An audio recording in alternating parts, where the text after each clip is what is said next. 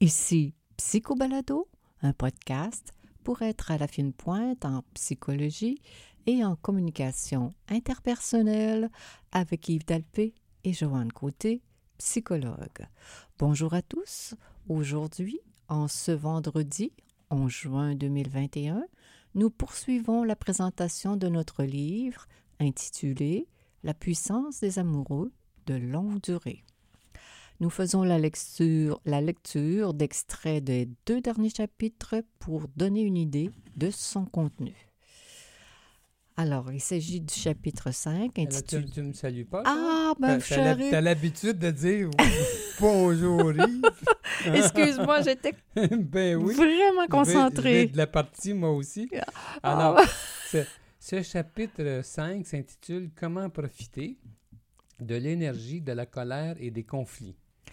Alors, y a-t-il sensation plus désagréable dans le quotidien qu'une colère qui monte subitement en nous comme un orage dans le ciel, noircissant notre paix d'esprit?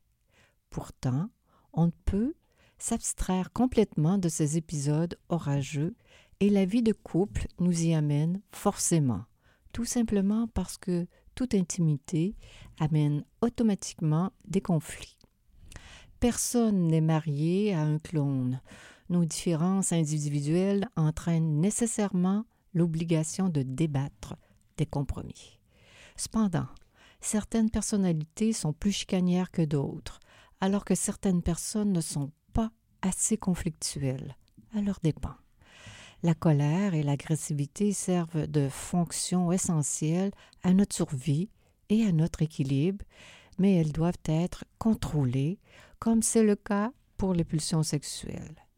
L'énergie engendrée par la colère qui monte en nous peut être harnachée à notre profit, comme on harnache l'énergie hydroélectrique à partir des torrents, des chutes et des barrages puissants pour la mettre à notre service. Durant mes études, au cours de mon adolescence, Yves Dalpé a travaillé comme infirmier dans un hôpital l'été. À l'époque, cela était possible sans aucune formation préalable. Pendant mon travail à la salle d'urgence, j'ai pris plaisir à visualiser de façon positive les blessures apparemment graves des patients à leur arrivée. D'abord impressionné par la vue du sang qui les souillait et par l'ampleur apparente de leurs blessures, j'ai vite réalisé qu'une fois celles-ci nettoyées et l'évaluation des dégâts bien faite, les choses semblaient habituellement beaucoup moins graves. Quand on avait fait les pansements nécessaires et appliqué les remèdes prescrits, la guérison se faisait rapidement et le patient retrouvait vite son calme. C'est cette image qui me revient parfois quand j'assiste dans mon cabinet à des échanges acerbes. Excusez-moi, je disais des échanges acerbes lors d'entrevues avec des couples qui sont sur haute tension. Je me plais à visualiser une tournure positive des événements. Notre travail auprès des conjoints en détresse nous amène quotidiennement à assister à des querelles, parfois pénibles, et nous avons donc besoin d'une bonne grille d'analyse ainsi que d'une méthode rassurante d'intervention une, une, émotion fondamentale négligée par la psychologie. Ah, ça, c'est le titre d'un sous-titre que tu commences un autre. Euh. Voilà.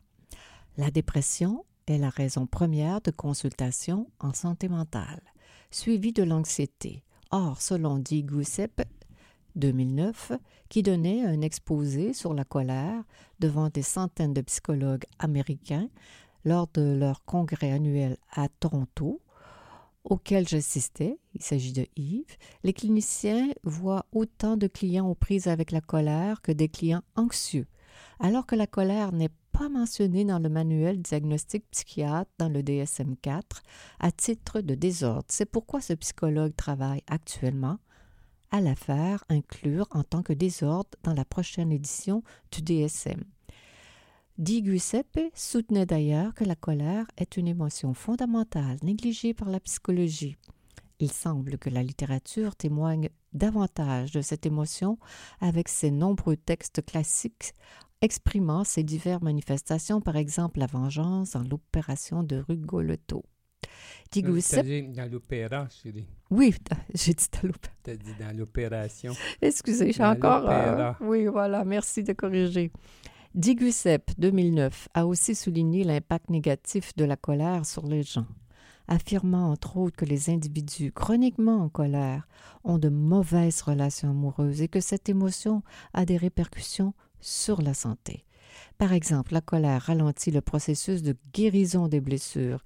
Il rejoignait en cela les propos du psychiatre Mado, qui avait déjà établi une kyrielle de maux physiques engendrés par la colère, dont les maux de tête, des désordres gastriques, respiratoires, cutanés et génico-urinaires, l'arthrite, des problèmes du système nerveux, etc.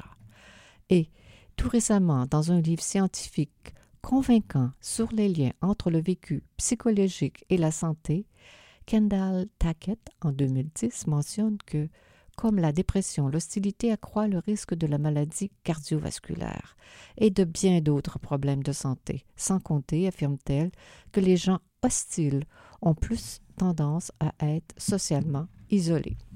Alors maintenant, tu vas aller à la section qui commence euh, par le titre suivant. Encore victime du méchant conjoint. La vie est difficile et il est facile de s'en prendre à la personne la plus proche, comme si elle était responsable de nos malheurs. Un Montréalais nous racontait que durant son enfance, dans son quartier, c'était dans les années 1950, de jeunes gens s'amusaient parfois à suspendre deux chats à une corde à linge attachés ensemble par la queue. Les pauvres animaux se retrouvaient donc la tête en bas l'un en face de l'autre, s'imaginant sûrement que celui d'en face était le coupable de sa position si inconfortable. Chacun s'en prenait à l'autre en le griffant de façon si violente que le tout se terminait par la mort atroce des deux bêtes déchiquetées. Parfois, quand j'assiste à des batailles conjugales, cette cruelle, cruelle image me revient. Chaque conjoint s'en prend à l'autre comme s'il était le responsable de ses malheurs en ne, réalisant pas que la vie est plus complexe que cela. C'est comme si chacun n'avait pas le recul nécessaire pour voir comment sa position sur la corde raide de la vie ne dépend pas du conjoint en face de lui. S'en prendre à l'autre est inefficace et destructeur.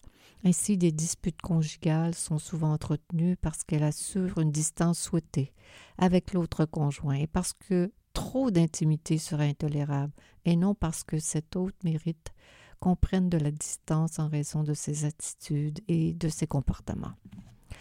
Mais le chicanier, ne percevant pas son besoin inconscient de distance, imagine à tort que les chats comme, comme, les, chats. On est tous des petits chats sur la corde à linge, être victime de son conjoint en face de lui et il l'agresse en conséquence.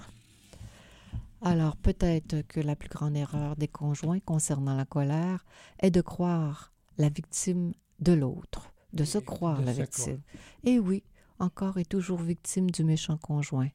Roy Bowmister, que Erd qualifié d'expert extraordinaire en psychologie sociale, aborde le sujet de la violence en défiant le tabou, le tabou, dis du non-blâme des victimes dans les drames. Selon Beau Mystère, les gens qui commettent des horreurs dans l'échelle de la violence conjugale qu'à celle des génocides s'imaginent rarement qu'ils sont coupables de quelque faute que ce soit.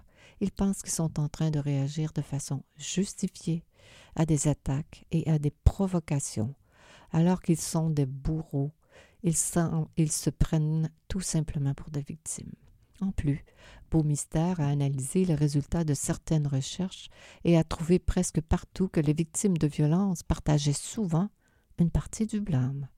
Par exemple, la plupart des meurtres, selon lui, résultent d'une escalade de provocation et de riposte de la part de part et d'autre. Souvent, le corps de la personne assassinée aurait bien pu être celui du meurtrier. Et dans la moitié de tous les combats conjugaux, les deux parties avaient utilisé la violence. Beaumystère pense que les médias rapporte mal de tels incidents de violence en laissant croire à l'hypothèse du méchant unique. La vie n'est pas ainsi. Les victimes sont rarement de purs innocents qui n'ont rien à voir avec ce qui leur est arrivé. Mais nous ne nions tout de même pas qu'on puisse être réellement victime. Nous attirons simplement l'attention sur le fait que trop souvent nous sommes aveugles à nos propres attitudes provocantes qui sont à la source d'une riposte. Quoi qu'il en soit, cette conception de beau mystère rejoint notre expérience quotidienne dans notre cabinet, à l'échelle des colères et des disputes conjugales. Nous sommes souvent estomaqués de constater à quel point ceux qui sont les plus cruels dans leur interaction conjugale se prennent pour la victime de l'autre. Ils sont offensés par les paroles blessantes du conjoint, ne réalisant pas que ces mots sont des ripostes méritées à leurs propres propos injurieux. Autrement dit, ils ont d'abord attaqué le conjoint de façon injustifiée, en le méprisant, et ils ont ensuite été insultés par sa réaction. Ils n'ont pas perçu leur propre attaque préalable et se croient donc victimes. Nous avons probablement tous ce genre de réaction à plus ou moins grande échelle, et c'est pourquoi il est bon de se méfier de nos propres impulsions quand nous nous sentons lésés. Plus nous sommes choqués, plus c'est important de nous méfier de nos perceptions subjectives. Rares sont les personnes réellement méchantes. La plupart sont de bonne foi et ne réalisent pas leurs erreurs de perception, erreurs qui sont néanmoins douloureuses pour leurs proches. Avez-vous déjà remarqué que dans un conflit, dès l'instant où vous percevez une telle contribution de votre part, où, vous percevez une certaine contribution Merci. de votre part, votre colère diminue intense et votre colère diminue en intensité. C'est cité par Earl. En fait, le moyen le plus rapide d'échapper à l'impuissance si pénible qu'on ressent dans un conflit, c'est justement de reconnaître notre rôle dans la création du problème. Tant qu'on se croit victime de la faute de l'autre, on est dépendant de cet autre et l'on n'a pas de pouvoir. Mais si l'on réalise que dans les relations interpersonnelles, cela ne fonctionne pas de façon linéaire, comme si une personne engendrait des réactions unilatérales chez une autre personne passive, mais qu'au contraire, toute communication est bilatérale de façon fort complexe et que toute émission verbale de quelqu'un prend nécessairement en compte la réception de son interlocuteur. Alors la position la plus efficace et la plus intelligente dans un conflit est de se remettre soi-même en question. Facile à dire, difficile à faire, car cette attitude implique une plus grande confiance en soi. En effet, ceux qui sont capables de sortir de la position du blâme attribué uniquement aux autres pour reconnaître plutôt leurs propres erreurs et défaillances sont des gens qui se sentent assez forts pour assumer leurs faiblesses au lieu d'utiliser toutes sortes de stratagèmes pour défendre leur estime personnelle. Nous disons donc. Oui, tu peux euh, lire le dernier paragraphe et ensuite on va changer de chapitre. Alors, nous disons donc que chaque conjoint a sa part de responsabilité dans les divers conflits conjugaux. Certains psychologues prétendent même que d'attribuer le blâme de nos conflits interpersonnels à d'autres personnes qu'à soi-même est une grossière distorsion de la réalité. Mais jusqu'à un certain point, ce que nous écrivons ici ne surprendra personne, tout le monde le sait, cela fait partie de la sagesse populaire. Mais alors, comment expliquer toute l'ardeur que nous mettons à défendre nos positions dans ces conflits quotidiens qui nous blessent autant. Et comment se fait-il qu'on ne puisse les éviter? C'est à toi. Alors, alors donc, le, chapitre contient une soixantaine de pages et on fait le tour de euh, la colère, les façons d'y faire face, qui est plus susceptible d'être en colère et mhm. ainsi de suite. Les, les principaux sujets. Oui, euh, on fait, hmm, La colère, et, puis ensuite, on arrive au dernier chapitre de notre livre qui s'intitule La capacité d'aimer, deux points, le vrai pouvoir amoureux des gens en bonne santé mentale. Alors ça, c'est le titre du chapitre et je vais lire, euh, je vais lire une partie du chapitre qui s'intitule, euh, euh, alors, un sous-titre du chapitre s'intitule euh, comme ceci Notre capacité d'aimer est proportionnelle à l'amour reçu de nos parents. Peut-être vous demandez-vous pourquoi les psychologues insistent autant sur l'enfance et euh, s'ils ont raison de le faire.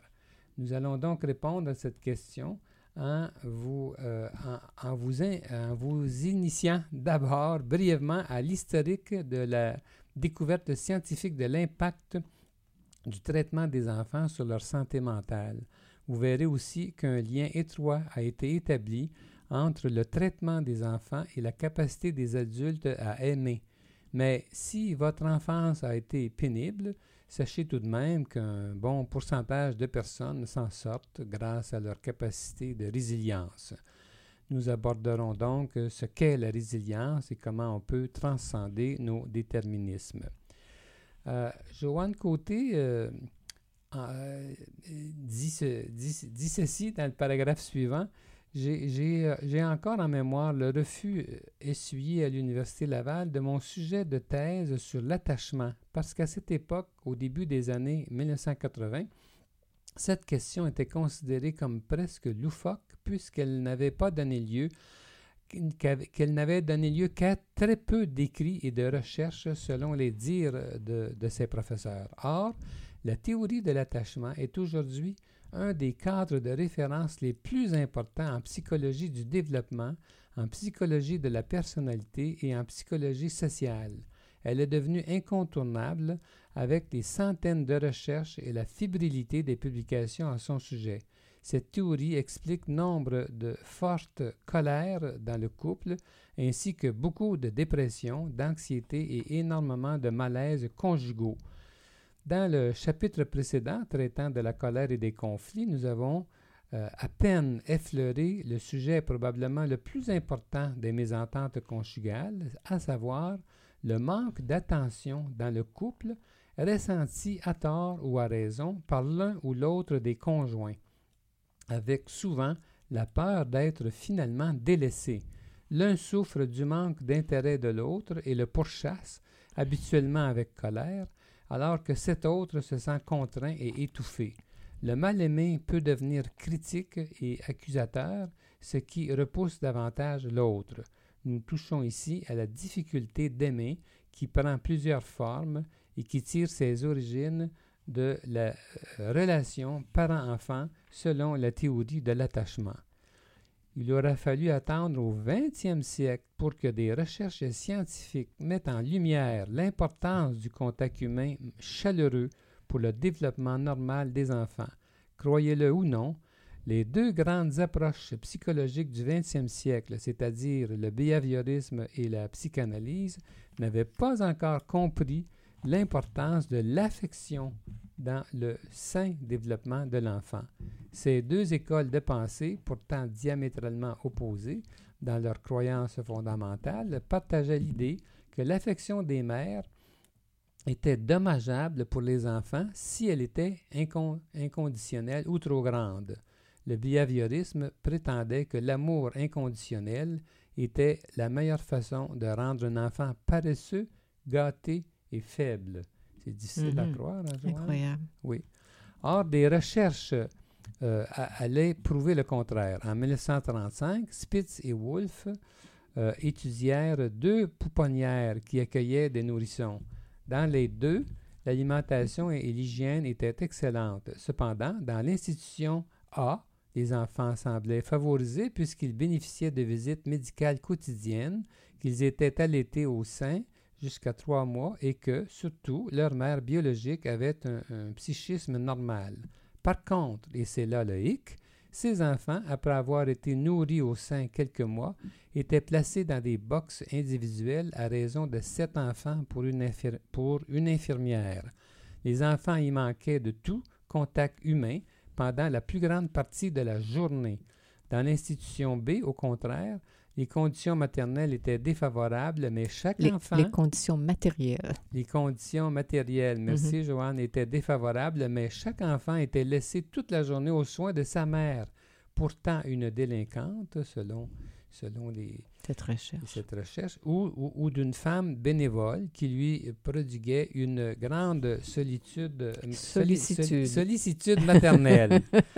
Résultat de cette comparaison entre les deux institutions, pendant deux ans, les auteurs constatèrent le décès d'un tiers des enfants dans l'institution A où il manquait de contact humain contre un seul décès sur 122 enfants dans l'institution B où ils étaient entourés d'affection. Ce genre de recherche a été généré euh, bien d'autres. Euh, ce genre de recherche en a généré bien d'autres qui nous ont appris que la carence affective précoce amène des retards de développement mm-hmm. physique et affectif euh, très graves et aussi l'incapacité à aimer. Une vingtaine d'années plus tard, Arlo, aux États-Unis, démontrait grâce à, sa recherche considérée comme l'une des euh, expérimentations les plus fameuses de toute l'histoire de la psychologie que le manque de présence maternelle chez les singes rhésus affectait leur capacité à former des relations sociales adéquates et les rendait même incapables de relations sexuelles normales. Hmm. Alors, pour aller euh, un peu, je, vois que le temps a passé, puis je voulais euh, je voulais, dans le même chapitre, je voulais aller à une autre, un autre sous-titre, une autre subdivision. Le sous-titre était, était celui, est celui-ci, se débarrasser de ses, de ses fantômes pour mieux aimer. Pour expliquer la difficulté d'aimer sainement, nous avons cerné plusieurs variables. Selon nous, différentes appréhensions comme la peur d'être contrôlé par l'autre, la peur d'être envahi, la peur d'avoir honte, la peur d'être rejeté et abandonné, ainsi que la peur d'être mal aimé ou maltraité, expliquent un grand nombre de, de retenues amoureuses et de frustrations conjugales qui peuvent déboucher sur des comportements relationnels dysfonctionnels dans le couple. Or, comme nous l'avons vu, ce sont les mal-aimés ceux qui ont manqué d'encadrement adéquat et qui ont souffert de négligence, de, favoritisme parental, de compétition fraternelle, de mauvais traitements, d'abus de toutes sortes, d'humiliation, d'abandon, etc., ce sont eux qui ont peur de revivre la même chose tout au long de leur vie. Non seulement manquent-ils de modèles sains à imiter, mais qui plus est, euh, pourtant euh, portant en eux la misère affective, ils transposent dans toute nouvelle relation intime leurs patterns dysfonctionnels, les seuls qu'ils connaissent. On le comprend facilement et l'on a de la compassion pour eux. Le problème, cependant, c'est qu'ils se prennent trop souvent pour des victimes et qu'ils accablent leurs amoureux au lieu de mettre le doigt sur leurs propres failles. C'est pourquoi la psychothérapie est si utile, qu'elle soit individuelle, conjugale ou en groupe. Croyez-nous, sur parole, nous aurions pu gagner notre vie bien autrement qu'en faisant ce travail. Si nous avons choisi cette voie professionnelle, c'est que nous étions profondément convaincus de nous situer au meilleur endroit possible pour être utile à nos concitoyens. Et nous retirons une immense joie à rencontrer dans l'intimité tous ces gens qui nous confient leurs pensées les plus intimes et leurs émotions les plus significatives. Avant de nous engager sur cette route, nous avions pris la peine d'évaluer l'efficacité de la psychothérapie. Comme on, le, comme on va le voir bientôt, la psychothérapie bien menée est très efficace. Évidemment, plusieurs variables interviennent et il n'y a pas de miracle mais les gens motivés, intelligents, bien intentionnés et qui n'ont pas peur de l'effort ont des chances d'apprendre à mieux aimer en suivant le chemin de la psychothérapie.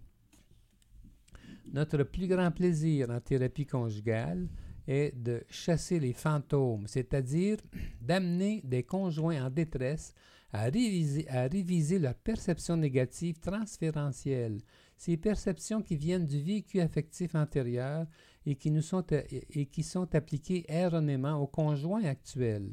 Par exemple, quand nous évaluons qu'une infidélité s'explique par des émotions transférentielles plutôt que par la euh, mort réelle de l'amour conjugal, nous mettons toute notre énergie à enseigner au couple comment aimer et en, en dépassant ses peurs. La psychothérapie individuelle ou conjugale peut être perçue en effet comme un moyen d'apprendre à aimer. En réalisant, euh, la en, réalisant par la thérapie comment nous faussons défensivement nos perceptions des autres, par exemple, nous dégageons la voie à des relations plus harmonieuses et plus satisfaisantes. Alors, on aurait pu continuer comme ça, mais à cause de l'heure qu'il est, on, veut bien tenir compte d'une durée autour de 25 minutes à chaque fois. Alors, on, on, termine comme ceci. Puis juste pour dire que le livre contient presque 300 pages euh, et qu'on a essayé de, euh, d'illustrer un peu euh, au cours des trois derniers épisodes. Alors, chers lecteurs, chers auditeurs, euh, pour la période estivale, euh, nous euh, prendrons un congé, mais à toutes les deux semaines, nous mettrons en ligne une, un épisode antérieur que nous trouvons particulièrement intéressant. Alors, nous voulons vous garder avec nous. Alors, ce sera une façon de, de, le faire. Et on se retrouvera probablement au début de septembre avec avec d'autres sujets euh, et on continuera ce, travail que, nous aimons bien. Alors donc, euh, c'était Psycho Balado avec les psychologues Joanne Côté et Yves Dalpé. Nous sommes psychologues cliniciens en pratique privée dans la ville de Québec. On peut nous consulter en vidéoconférence de partout. Pour plus d'informations sur qui nous sommes, sur nos livres et sur nos services, consultez notre site euh, internet euh, à l'adresse suivante www.dalpecote.com. Alors, on va souhaiter un bon été. bon été à tout le monde. À tout le monde. Au revoir.